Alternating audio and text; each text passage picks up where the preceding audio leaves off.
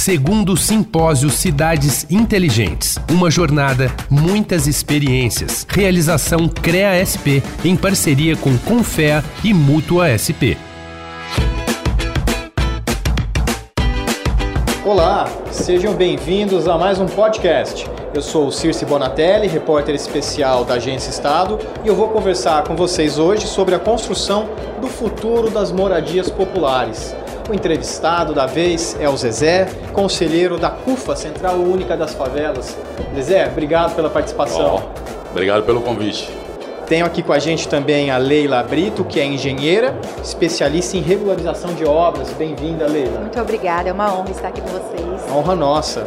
E o Felipe Lima, fundador da ADEPAT, associação que cuida do tema das patologias em obra. Nossa comunidade, ADEPAT, vamos que vamos. Hoje tá chique, hein? ADEPAT Podcast aqui com o Estadão, Cufa, Leila, vamos que vamos. Legal, obrigado a todos vocês por estarem com a gente hoje. A gravação acontece aqui no Simpósio das Cidades Inteligentes, organizado pelo CREA na cidade de Santos, o burburinho das pessoas que estão aqui participando do evento com a gente. Zezé, bom, eu queria. Acho que quando a gente toca no tema assim, futuro das moradias populares, antes de chegar no futuro, falar do presente. Tem muitos programas de habitação social, é de governo federal, estados, municípios, de maneira geral. Você acha que a maneira como eles estão colocados atende realmente às necessidades daquelas pessoas que eles visam atender? Para o público das pessoas que estão morando em área de risco, que estão com dificuldade de pagar um aluguel, que estão muitas vezes nem tem, ou então em ocupação, você sair desse lugar para um apartamento é uma coisa muito benéfica, né? Uma coisa muito boa, ninguém vai negar isso. O que nós estamos vendo é que isso, como uma medida emergencial, é muito importante, é fundamental que ocorra. Agora, quando ela chega a ser analisada numa régua de longo prazo, aí você vê que alguns problemas são bastante graves e os impactos né, são muito prejudiciais para essas pessoas. Então, é, a gente está falando sobre as patologias, como é que a gente vai cuidando dessas patologias na medida que elas vão acontecendo Exatamente. quando a gente entrega o apartamento. Tem uhum. coisas bacanas que acontecem, mas o que a gente está vendo é que um conjunto de outros problemas externos que não foram pensados na hora de entregar esse apartamento, como mobilidade, como segurança pública, como a parte de desenvolvimento econômico. Você não tem uma área de negócios dessa área, então a pessoa tem que começar a fazer um puxadinho no seu apartamento para fazer da sua área de janela o seu mercadinho, ou a sua venda de produtos, ou a sua lojinha de celular. Então você tem que começar a pensar num conjunto mais sistêmico e não só de dar a casa para as pessoas. Porque muitas vezes o que a gente está vendo acontecendo no Brasil? Como você não faz esse outro conjunto de retaguardas para esses empreendimentos, você está vendo a violência tomar de conta, grupos armados dominando esses empreendimentos, as pessoas às vezes vendendo ou alugando e saindo para voltar para perto. O fato de serem muito distantes, porque a lógica, o foco total nem é a moradia, o foco é o terreno mais barato, a base da discussão. Então, é realmente saudável botar as pessoas para distante das áreas que já têm infraestrutura? Como é que estão nossos centros das cidades do Brasil, com prédios que já têm uma infraestrutura toda preparada, que já tem rua, saneamento, mas estão vazios? Hum. Os donos devendo muito ao município, ao Estado, hum. e a gente não utiliza. Então, assim, pensar essas retaguardas e pensar também em receitas que se adaptem a cada lugar, porque cada lugar, embora esteja todo mundo falando português, mas os sotaques são diferentes assim, pelo que você está dizendo, o, o pós-entrega do, do imóvel, da casa, do apartamento, também precisa ser acompanhado e aí moram os problemas, né? Muito, né? Porque o que a gente está vendo também é que assim, ele entregou a casa, já não tem mais obrigação nenhuma. Mas tem que ter. Inclusive, acho que com a parte de manutenção, com a parte de integração de política. Às vezes você entregou um apartamento, a escola de tempo integral do lugar vai demorar três anos para ser construída. Por que ela não podia já estar tá sendo construída antes daquele empreendimento? Porque esse empreendimento não tem obrigação nenhuma. Por exemplo, o cara chega lá, vou construir 5 mil moradias. Tudo bem, mas quantos hospitais tem lá?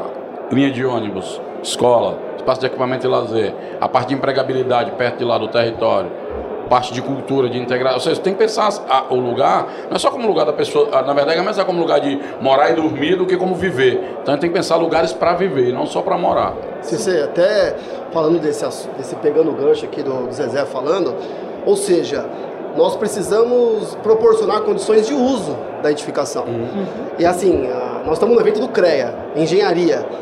Nossa graduação é formada o quê? Projetar e construir. Então projeta, constrói, entrega, projeta, constrói, entrega. Mas o ciclo de vida de uma edificação é muito maior. Sim. É grande. E como cuida? A patologia, que é o estudo das doenças das edificações, até a gente costuma brincar aqui, licença poética, a especialidade mais humana das exatas, porque o nosso olhar realmente é o foco do proporcionar cuidado, proporcionar formas das pessoas manterem, construir de forma que seja mais fácil a manutenção, tem uma norma de desempenho, 15575. E lá tem manutenibilidade. Como que então a gente vai construir de forma que seja mais fácil fazer manutenção? E os planos? Entrega, edificação, mas não é só o uso do imóvel, do espaço como um todo. Então, nessa humanidade que a gente tenta associar com a construção, que parece mais cimento, areia, concreto, aço, o cuidado com as edificações, que é o que a patologia proporciona, é fundamental né? para essas moradias, principalmente populares, que os recursos são menores, as condições de cuidar são menores e começa a complicar as cidades. Né? Constrói, não cuida e aí vai tendo esses edifícios, edifícios mal cuidados, infelizmente, aí pelo Brasil. Né? Dá muito puxando, problema? Desculpa, só, só, só, só, puxando o gancho aqui, que eu achei muito interessante. É, peço a licença para discordar de você, porque regularização também é muito humanas. Talvez a gente esteja ali, ó. Muito bom. juntinho ali, porque justamente a regularização da obra, pensado exatamente no que você trouxe e juntando com o desafio que você trouxe aqui, Zezé, é onde a gente estuda todo o desenvolvimento urbanístico para uma cidade acontecer da forma que ela atenda os munícipes. É inadmissível em pleno 2023 e nosso evento aqui prova isso, que as prefeituras elas ainda pensem em criar um planejamento de desenvolvimento urbanísticos de 2010 e se manter ele ativo agora ainda em 2023. É inadmissível que eles aprovem grandes empreendimentos habitacionais com um, um, com um plano que foi desenvolvido lá em 2010. E também é inadmissível que as prefeituras se reúnam para pensar nesses planos só para obras de grande luxo. A gente não vê eles fazerem grandes reuniões como fazem para resolver de quantos andares podem subir esses prédios. Quais são os métodos construtivos, como o Felipe disse, que vão proporcionar para que aquela família consiga ter uma manutenção menor? Que tipo de telha, que tipo de, de revestimento? Conforto, né? Conforto. Desempenho em uso. Exato, exato. Que vai garantir. Salubridade, saúde. Que vai garantir que ela tenha um conforto na temperatura também, claro, né? Não, ela não vai estar condicionada. Conforto térmico. É, exato. E aí a gente vê, quando se fala de regularização de obras, o que a base da regularização é a legislação da prefeitura. É a prefeitura que vai emitir o alvará, é a prefeitura que vai emitir o habite, é a prefeitura que vai emitir a documentação que depois vai ser levada para o cartório, para aquele pai de família, para aquela família ter a documentação que é a matrícula que comprova que ela tem a propriedade. E não é só ela ter a matrícula que comprova a propriedade, é ela conseguir morar naquela propriedade, é ela crescer, fazer a família dela se desenvolver naquela propriedade. Então a gente vê que a base começa toda na, na legislação. Mais que uma casa, é um lar, né? Exatamente, começa lá na legislação que vai dizer essa habitação pode ou não acontecer nesse terreno? Esse terreno aqui, dentro do planejamento de desenvolvimento urbanístico, a gente tem que garantir que essas pessoas vão ter comércio, que essas pessoas vão ter lazer, que essas pessoas vão ter saúde, que elas vão ter cultura, que elas vão ter transporte público e que o transporte público vai atender a demanda da quantidade de crianças que precisa chegar às 7 horas da manhã na escola, o impacto de vizinhança que aquilo ali vai causar, onde eles vão estacionar os carros deles. Não adianta só colocar um terreno aleatório e aí a criançada para ir para a escola tem que atravessar um, uma, uma rodovia. Não, a gente não está falando de regularização imobiliária, a gente está falando de legislação fundiária quando a gente não para para pensar nessa parte humana. né? Patologia e regularização, as áreas mais humanas das etapas. Aí, aí eu fiquei mais feliz agora, muito obrigada. Adicionou mais um item. Mais uma especialidade. Já faz tempo que eu estou tentando convencer ele disso. Ah, é, agora ele te convenceu. Sou testemunha. Agora e vamos, e vamos unindo, pessoal. Ah, vamos puxando aí cada vez mais áreas, né? Desde que olhe para o humano, Lógico. a gente tá, tá dentro, vem pro bonde. Olhar para o humano e recentemente virou notícia o caso de um conjunto habitacional em, na, na no, no estado de São Paulo com moradias de 15 metros quadrados. E aí, o que, que vocês me dizem? O desenvolvimento urbanístico não, né, não, não pega ali, né? Código sanitário esqueceu. A parte de área mínima para a pessoa ter uma vivência, eu particularmente, como ele disse, né? A gente tem que olhar para vários viés. Tirar a pessoa da rua e proporcionar para ela um teto de 15 metros quadrados é um ponto. Agora você olhar para o que o Felipe disse, moradia, um lar, uma casa, Gente, não dá. É óbvio que não dá. A gente está falando de uma população aí que pelo menos tem três filhos, quando Sim. bonita, né? tá falando uma coisa fácil. O desafio mesmo é muito mais do que isso. Não dá. Para mim, eu não concordo. A alegação seria de que é uma situação emergencial, pessoas que estavam numa situação que precisavam ser removidas urgentemente. E será que é a melhor solução?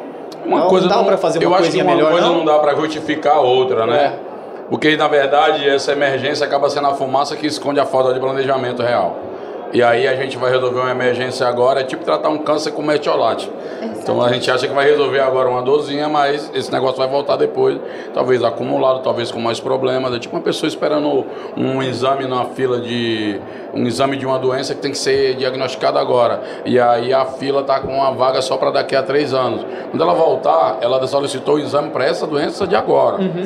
Fez diagnóstico agora. Quando ela chegar lá, ela vai estar com outro tipo de debilidade que aquele exame não vai detectar. Então a gente vai estar sempre escondendo um problema debaixo do tapete com um argumento da emergência. Uhum. Na verdade, a emergência seria por um programa sistêmico. E em todas as áreas do Brasil a gente carece de programas sistêmicos, porque esse programa sistêmico é que eles vão continuar. Depois que o gestor sair, o prefeito, o governador, o presidente, o ministro, eles vão sair em quatro ou oito anos no mais longo.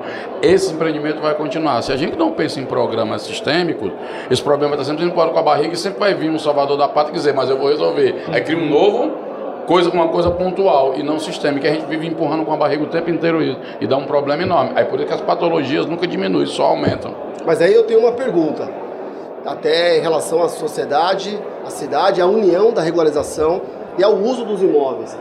A gente tem em muitas cidades no Brasil a lei de inspeção predial. Então tem lá, tá lá a edificação construída, em Fortaleza tem a sim, lei, sim. em Rio de Janeiro tem a lei, aqui em São Paulo não tem a lei da inspeção predial. Na cidade de São Paulo, hum. na cidade de São Paulo não tem a lei da inspeção predial, que é o que? O governo, a legislação, dizendo edifícios, condomínios responsáveis ali do uso façam inspeções, contratem profissionais especialistas uhum. para avaliar a edificação, principalmente né, a edificação que tem multifamiliares, que entrega a um síndico, a um gestor, o cuidado geral, então você tem uma questão de responsabilidade, essa inspeção predial. Ok, a inspeção então vai fazer uma análise, um check-up e vai analisar como é que está aquela edificação. De novo, termos edifícios, colocarmos pessoas para morar, mas não cuidarmos, aí se tem 15, 20, 100, 200, 300 metros quadrados, a chance de haver desconforto no uso falta de desempenho, durabilidade menor e falhas por falta de manutenção e até ruína, porque muitas das leis da inspeção predial nasceu depois de um edifício que desmoronou, que caiu, e alguns acontecem isso. Você Mas espera acontecer uma tragédia, né, cara? Espera acontecer a tragédia, a lei.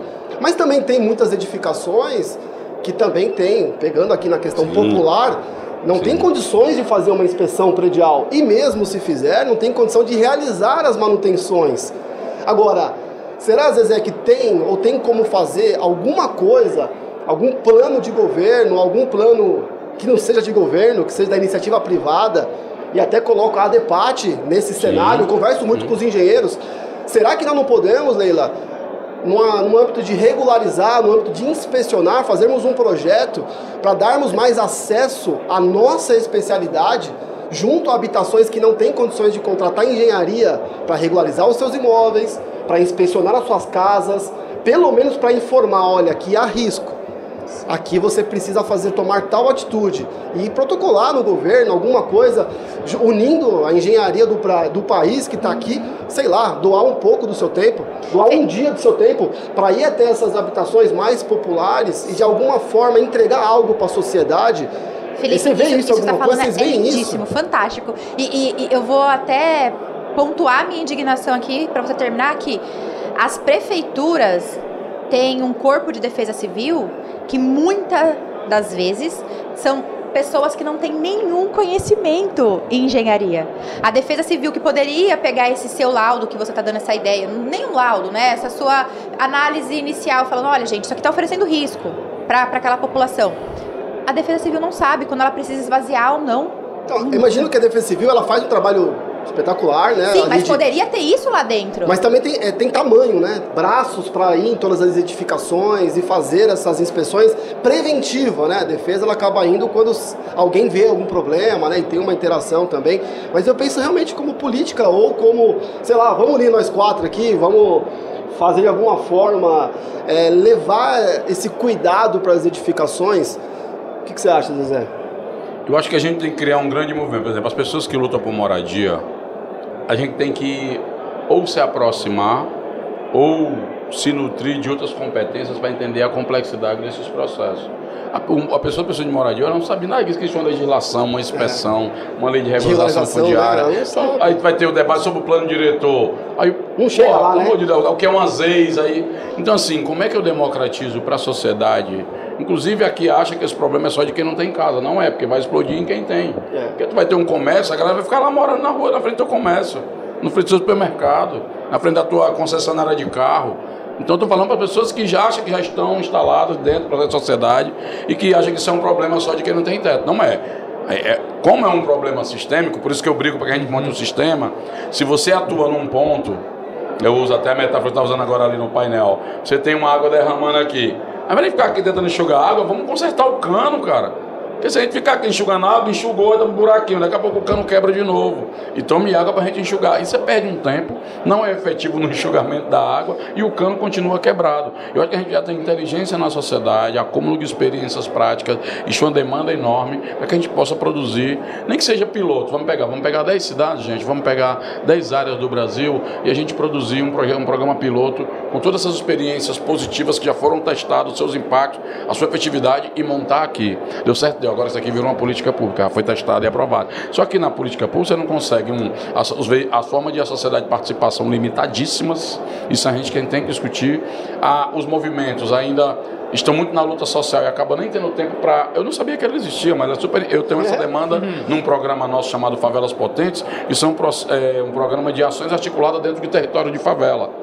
Então assim, não vamos acabar com a favela, não. Mas, pô, vamos abrir uma via aqui para passar a galera que tem mais bicicleta, o pessoal que tem carro da área. Vamos abrir mais janela nas casas. Vamos criar um espaço de lazer aqui. Vamos melhorar aqui. A gente pode verticalizar em alguns lugares que as casas são menores. Ali embaixo fica a parte de comércio, em cima onde as pessoas moram, numa condição melhor. Assim, vamos botar escada rolante aqui, precisa, porque tem gente que mora no alto do morro, não dá para descer, se é teleférico ou não. Então, assim, democratizar esse processo de decisão e participação e chamar todo mundo. Até quem não tem interesse na pauta, porque não é interesse direto, porque não precisa de moradia, mas, por exemplo, o setor privado que constrói, o poder público que gera os nossos recursos e a sociedade que tem acúmulo de inteligência como ele, e a gente que está no movimento da ação direta, tem que ter um mutirão junto, pactuar algumas coisas e botar na mesa. E a política pública vai ter só recua com duas coisas: gente organizada e opinião pública consciente, qualificada para ir para cima deles. Isso é o gancho para uma outra pergunta que eu tinha para vocês, Zezé. Assim, os, os programas de habitação social no Brasil, eles são muito focados historicamente na construção de moradias que ou vão ser vendidas a um juro menor, ou com subsídio, ou até praticamente doadas, assim, com subsídio altíssimo. É a única saída? Que mais dá para fazer? Uma, você acabou de dizer, né? Melhorar os espaços, as favelas que já existem, com mais acesso, com mais estrutura. São Paulo tem inúmeros prédios vazios no centro. É, tem- o, o governo de São Paulo tem um programa de regularização fundiária também. É, existem projetos em desenvolvimento para aluguel social. Um prédio que talvez fique na mão do Estado, gerido pelo Estado ou iniciativa privada, mas que servisse para as famílias morarem ali um período da vida. Você acha que essas coisas fazem sentido? O que mais a gente pode pensar? Eu acho que a gente deveria renovar o repertório. O Brasil está num momento sem repertório. Os gestores públicos não têm repertório. O que a sociedade tem mais repertório, o poder público não quer ouvir. Isso- Já aconteceu muita coisa. Tem muita coisa boa acumulada. Só que no momento, a gente vive um momento que a discussão política são de coisas cosméticas e a gente não vai na essência das coisas. Então, falta um repertório que não seja de um partido contra o outro, de um político contra o outro, mas um repertório de programa de Estado. Isso nós não temos. Então, está muito ruim a qualidade. O que eu penso é que assim, a gente tem que começar a partir por uma coisa mais ofensiva. Por exemplo, a gente criou a Frente Parlamentar das Favelas. Nós vamos puxar uma porrada de debate de vários temas sobre isso. E com certeza, depois daqui, não tem como eu acho que o CREA não está junto, os movimentos que estão nessa área da regularização, da parte mais técnica de construção, não estarem lá. Nós vamos abrir esse buraco lá que a gente conseguiu, com uma frente parlamentar que tem mais de 350 deputados, agora vamos abrir no Senado, para jogar esse tema para os homens que legislam e criam as leis. Porque se não garantir isso, vai sair um gestor, vem um outro, faz outra coisa da cabeça dele, sem chamar ninguém para ouvir e vai. Porque assim, a gente já tem um excesso de leis para caramba, uhum. tem muita coisa que não são executadas. Nós já temos muita acúmulo na sociedade que não é ouvida, e nós já temos muita coisa acumulada no próprio Estado que não é, tem continuidade. Então isso é muito prejudicial para a sociedade que espera uma resposta. Dá um exemplo, assim, quando um se fala em moradia hoje. social, o que, que é indispensável? Eu acho que quando você pensa em moradia social, eu acho que esse parâmetro de escolher o terreno mais barato é, é onde quebra tudo. Porque o terreno mais barato geralmente é o mais distante.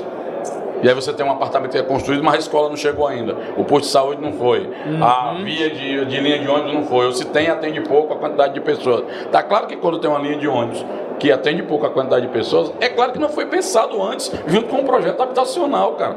Não tem como ir sozinho, não, não existe, não tem uhum. transporte, cara. Lugar 5 mil apartamentos. Gente, 5 mil pessoas. E eu posso chamar o setor privado, o cara construir um shopping lá.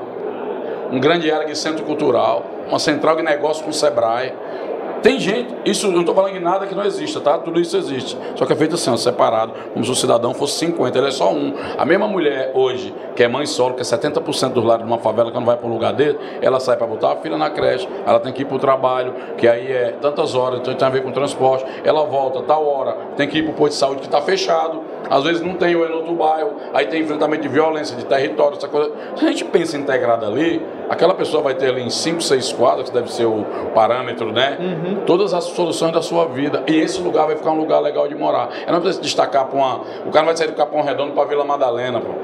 Capão Redondo vai viver sem precisar da Vila, sem depender da Vila Madalena. Então a gente pode construir lugares extremamente bacanas. Posso perguntar? É, não sei se já é da, da vivência da sua região, né? Porque tem vindo bem devagar ainda, infelizmente. Mas como ele falou, né? Eu trabalho diretamente com a regularização e a regularização fundiária também vem bem forte junto para nós profissionais e estrategistas legais. E eu não sei se isso também é refletido para vocês, mas a gente sente uma resistência muito grande na hora que a gente quer regularizar, na hora que a gente vem para tentar auxiliar aquela população que não tem ainda a propriedade em documento, a prefeitura, ou porque dizem que ainda não tem corpo técnico, ou porque não tem departamento para. Vocês também têm tido a movimentação para querer entrar para essa regularização e ter encontrado algum tipo de resistência? Inclusive vai ser um tema. Mas ah, geralmente a questão é, quando você regulariza, chama é, regulação fundiária trazendo para faveleza é papel da casa, certo? É isso que as pessoas leem, papel da casa. Papel Quando você tem essa, é, essa documentação, aquilo tem um valor de troca e de venda muito grande. Uhum. Geralmente a regularização não leva em conta o valor que o dono da propriedade, quando não era legalizada, acha que tem. Ou como ele transaciona isso no dia a dia. Ele vem aqui no modelo tal sem ter documento nem nada. Você vai no cartório para dizer que teve um contrato de compra e venda, não Sim. tem regularização. Então o que acontece? Quando vem a regularização, por isso que é foda em alguns momentos que quando o Estado vai, a pessoa olha ele só como punidor e um regulador que não traz resultado. Às vezes a pessoa nem tem raiva de pagar um tributo, mas o problema é que não retorna. Então, assim, essa regularização, qual é a vantagem para mim regularizar? É a grande pergunta.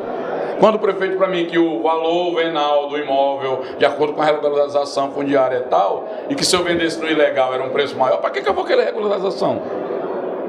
Então, se a regularização ela não está feita no sentido de diminuir o sentido, a distanciamento e a apartação do valor daquela propriedade daquela pessoa que ela pode usar, porque é um bem, né? Quando eu tenho um documento é um bem meu, imóvel. Uhum. Então, você tem a valorização de imóveis da classe média e dos ricos, que o Estado faz, mas quando é do pobre, o valor venal é lá embaixo.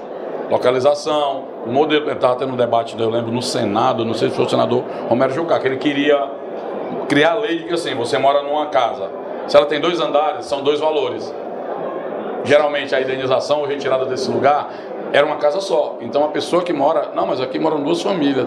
Então uma, o valor venal é um de cima e um de baixo. Sim, o é projeto de lei era né? para dar esse valor, entendeu? Sim. Se você tem três, são três valores. Sim. Não, a prefeitura geralmente a, a, abordava como um valor só. É um tema, por exemplo. Mas é, é, esses temas todos a gente tem que democratizar primeiro. As pessoas entenderem do que se trata, porque às vezes não tem que é o papel da casa, mas o cara, porra, mas o meu papel da casa disse que o meu imóvel é um mega tantos metros quadrados.